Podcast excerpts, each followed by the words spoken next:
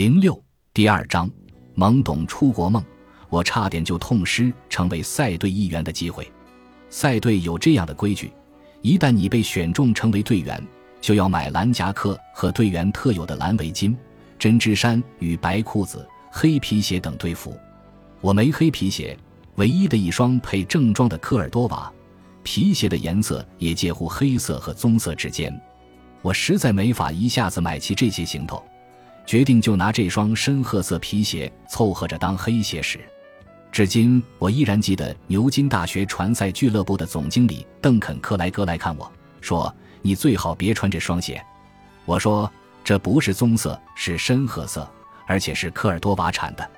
对我来讲，这双鞋已经很贵了。”这可不行，真不行。”克莱格说。“我说我没钱再去买双鞋了。”我已经花了很多钱买了几乎所有的要买的东西，我实在没有再买一双鞋的钱了。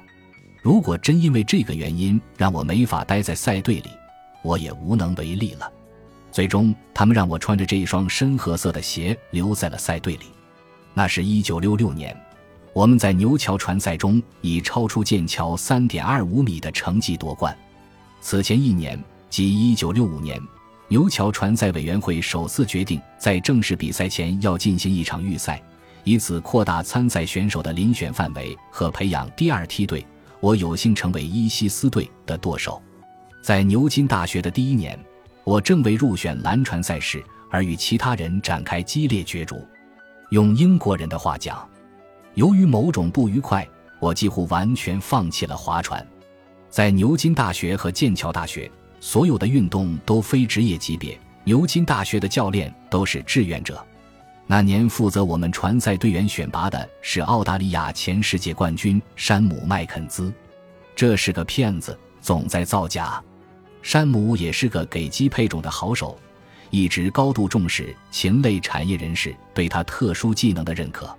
山姆和传赛俱乐部的总经理，那年是个叫迈尔斯·莫兰德的学生讲手。他们俩最终拍板，谁能参与牛桥对决比赛？克里斯托弗多德在其1983年出版的《牛津剑桥船赛》的书中曾这样写道：在巴里奥学院和伊西斯船队，吉姆罗杰斯二世是个快乐的人。直到一月，他收到父亲的一封信后，遭受重创并备受困扰。他闷坐了好几天，发现自己是个无辜的外国人。于是他决定采取最简单的办法。即放弃这一切，他不想卷入一场不知谁对谁错的游戏。他去找他的教练大卫·哈迪，告诉他自己想退出伊西斯队，也不想继续这一比赛。哈迪似乎意识到了什么，他极力劝阻，试图找出罗杰斯辞职的原因。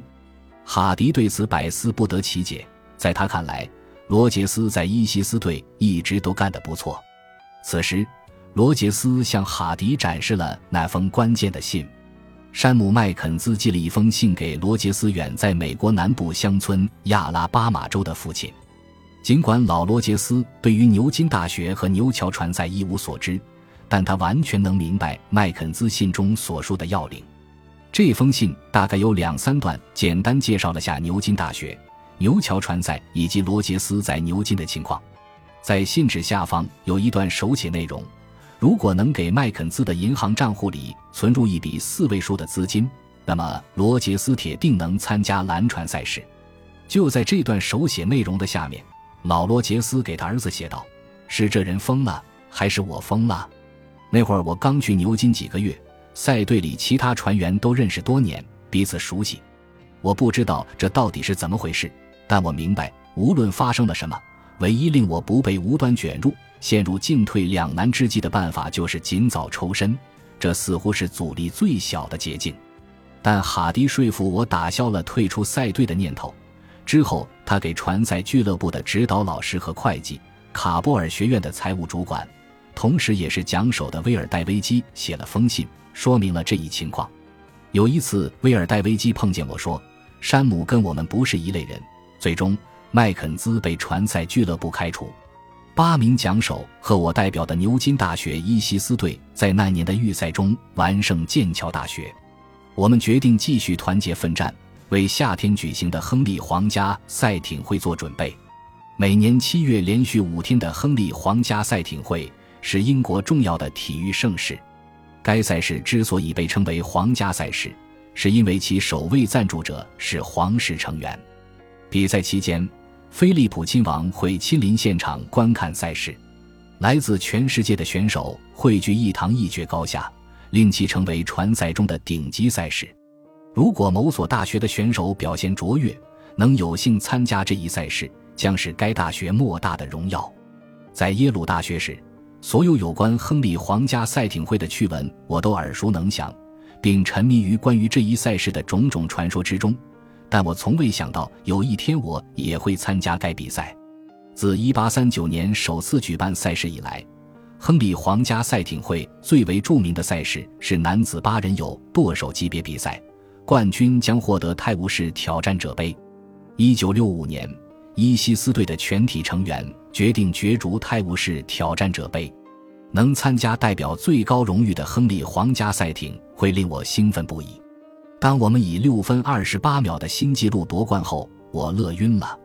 我们因创造了这一赛事的历史纪录入选吉尼斯世界纪录大全，这是我第一次创造吉尼斯世界纪录。如今，巴里奥学院船赛俱乐部有男选手，也有女选手。他们的首条八人艇分别以比兰德罗杰斯和勒勒罗杰斯命名。二零零七年，我给俱乐部的女选手捐了首条赛船，船就以我大女儿勒勒罗杰斯的名字命名。那之后不久，我给男选手们也赞助了第一条船，船名是我小女儿的名字比兰德罗杰斯。二零零九年，当捐给男选手的赛船抵达时，正值牛津大学著名的八周赛季。这是每年牛桥船赛后，牛津大学最负盛名的船赛季节，以盛夏八周著称。剩下八周是牛津大学最重要的船赛和社交盛会，为期四天的比赛中有男子七人组和女子六人组的不同赛事，总共会有一百五十八条船参与比赛。有些学院甚至让 N 多的女子五人组和男子五人组参赛。二零零八年。巴里奥学院男子首个八人组代表队五十二年来头一回抢先抵达终点。二零一零年，巴里奥学院首个女子八人组代表队驾驭着勒勒罗杰斯号成功夺冠，这也是女子赛事三十年来头一遭。次年，勒勒罗杰斯号再夺桂冠。二零零九年，男子八人组的比兰德罗杰斯号也拿了个冠军。这样，我的两个女儿都有自己的冠军赛艇了。二零一零年，我参加史密斯大学在牛津大学巴里奥学院举办的讲座时，适逢庆祝妇女运动胜利的领导人晚宴，我带着妻子和孩子们出席了这次庆祝晚宴。那时，乐乐七岁，小蜜蜂两岁半，孩子们终于有机会穿着华美的晚礼服参加自己赛艇的香槟洗礼庆祝仪式了。为了纪念赛艇夺冠的年份。我授予船赛俱乐部的每位女选手一枚2010年的金币，向每位男选手赠予了一枚2008年的银币。乐乐为每位选手颁发了这份纪念品之后，他宣布，他将为女选手捐赠第二条船，名叫“乐乐罗杰斯二号”。不出所料，我的发言让巴里奥学院的学生无比困惑。我可以理解他们的困惑，因为他们和我一样清楚。自我到牛津大学学习至今，世界已发生了很大变化。只是他们不太高兴的有些事已出现转变，尤其是金融的崛起，他现在又变回去了。